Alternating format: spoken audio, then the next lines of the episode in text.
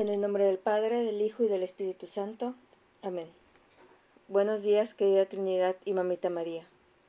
Gracias, Señor, por la palabra que nos regalas el día de hoy. Gracias por ser el Maestro que nos acompaña y nos va guiando en el día a día. Te pido por todas aquellas personas que se niegan a escucharte, que no quieren saber de ti, que no buscan conocerte para que podamos responder a ellas desde el amor que nos transmites tú. Danos la gracia para seguir siendo testimonio de tu vida y la fuerza para seguir anunciando tu palabra a donde quiera que vayamos. Lectura del Santo Evangelio según San Lucas. Cuando ya se acercaba el tiempo en que tenía que salir de este mundo, Jesús tomó la firme determinación de emprender el viaje a Jerusalén.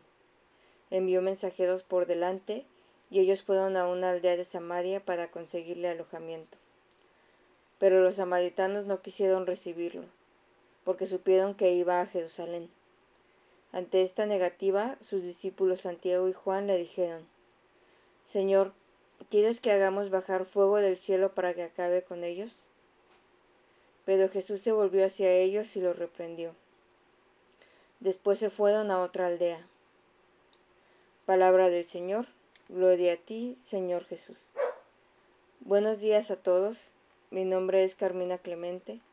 Soy miembro de la familia Verbundey en Monterrey y con mucho gusto les comparto las palabras de vida que el Señor me regalaba en mi oración del Evangelio según San Lucas, del capítulo 9, versículos del 51 al 56. Cuando leía el Evangelio me acordaba de cuando me he ido de misiones He tenido la gracia de haber podido irme en varias ocasiones y pues comparto que de hecho fue esa la manera en la que Dios me llamó y la primera experiencia que tuve de irme de misiones fue clave para que yo perseverara en el camino de la fe y en el camino de seguimiento a Jesús. Por eso como que esas experiencias yo las atesoro bastante y me vienen mucho al momento de, de tener mi oración. Y pensar en las veces que me fui de misiones me hace sentirme en ese ambiente de seguir a Jesús, de caminar con Él. Ciertamente eh, no es algo que se vive solo cuando pues, uno se va de misiones a un pueblo, no a otro lugar. Eh, de hecho, la misión, pues todos estamos llamados a ser misioneros. La vivimos todos los días, todo el día, en los ambientes donde vivimos, en nuestra familia, en nuestra escuela, en nuestro trabajo, en el transporte público, en lugares públicos, todo puede ser un campo de misión, y en todo lugar podemos caminar al lado de Jesús y de ser sus mensajeros. Y es en ese seguimiento donde nos vivimos como discípulos que van aprendiendo de su Maestro. Es en ese camino donde Jesús nos va enseñando, nos va orientando, nos va guiando. Dice el Evangelio que envió mensajeros por delante de él. Y yo veía este gesto no como si estuviera mandando a esos discípulos para que fueran rechazados, porque pues no iba a ser fácil ser recibidos por los samaritanos, ya que en su contexto histórico pues no se llevaban bien los habitantes de Samaria eh, con los habitantes de Jerusalén. Entonces no iba a ser tan fácil que los recibieran si sabían que iban hacia allá o que venían de ahí, ¿no? Era un gesto eh, el que hizo Jesús de un maestro que quiere enseñarles algo a sus discípulos, ¿no? No quiere pues hacer todo por su cuenta, sino que también quiere que ellos aprendan y que vivan esas experiencias. En mi grupo de la parroquia siempre teníamos reuniones previas a la misión para prepararnos y alguna de las sesiones estaba enfocada en ver cómo teníamos que actuar en el visiteo, cómo hablar con la gente, estar preparados por si nos preguntaban o nos cuestionaban algo, eh, nos decían de las reacciones que podían llegar a tener ciertas personas eh, y conforme te vas yendo de misiones pues vas sabiendo lo que tienes que hacer, vas sabiendo cómo reaccionar ante tal o cual situación, vas sabiendo que pues no todas las personas te van a abrir o no todas van a recibirte eh, y en el Evangelio Jesús yo veo eso, que está preparando a, a sus discípulos. Él ya se estaba preparando para la cruz.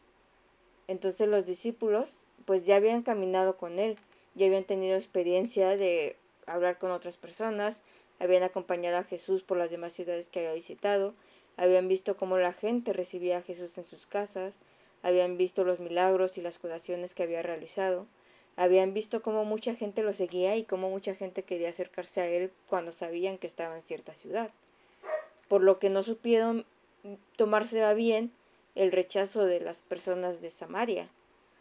Cuando en misiones uno va casa por casa a leer el Evangelio, pues habrá casas que te abran y habrá casas que no te abran. Eh, ciertamente pues da mucho gusto cuando en una casa te reciben, te permiten leer el Evangelio, están abiertos a escuchar la palabra de Dios, a escuchar la reflexión y también esas personas te, te comparten, ¿no? Y algunas personas no creerán, pero están abiertos como, como a recibir, ¿no? Y cuando en una casa no te abren, pues sigues tu camino, ¿no? Simplemente pues a la siguiente no te abren ya. Pero cuando te abren y te rechazan o te empiezan a cuestionar sobre tu fe o decirte que pues tienen otra religión y que no quieren escucharte, pues es difícil saber cómo desenvolverte en esa situación las primeras veces.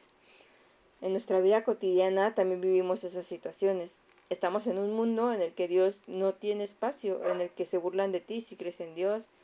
Hace poco veía en las redes sociales un comentario de alguien que decía, ¿cómo puede alguien seguir creyendo en Dios en el año 2022? Como si la religión o el creer en Dios pasara de moda.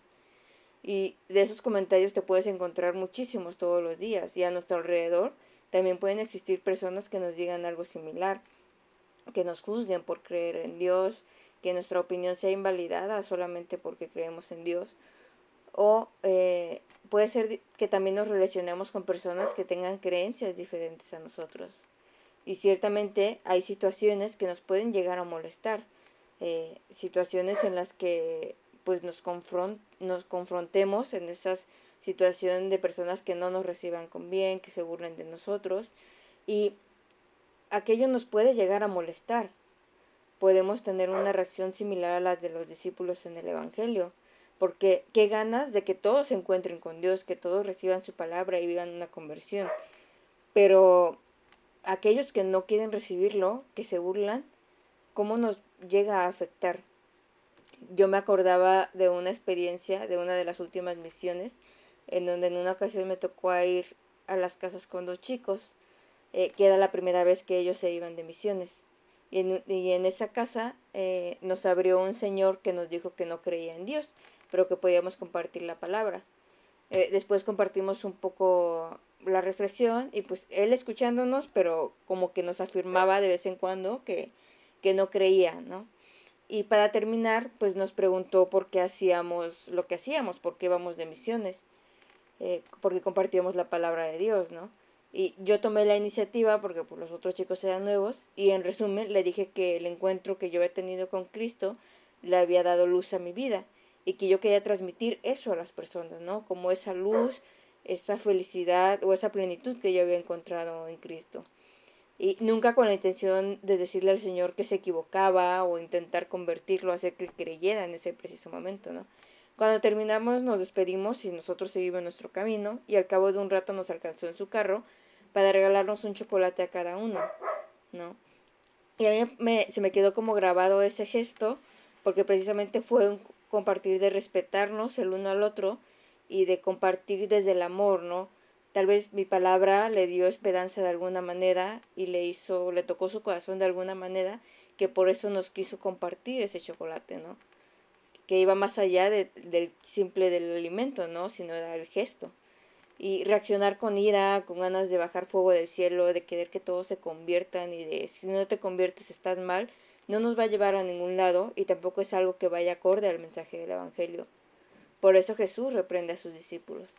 Nuestra actitud ante las situaciones de rechazo, ante las situaciones de ausencia de Dios, ante las situaciones de violencia e injusticias que vive el mundo, debe ser desde el amor y la misericordia.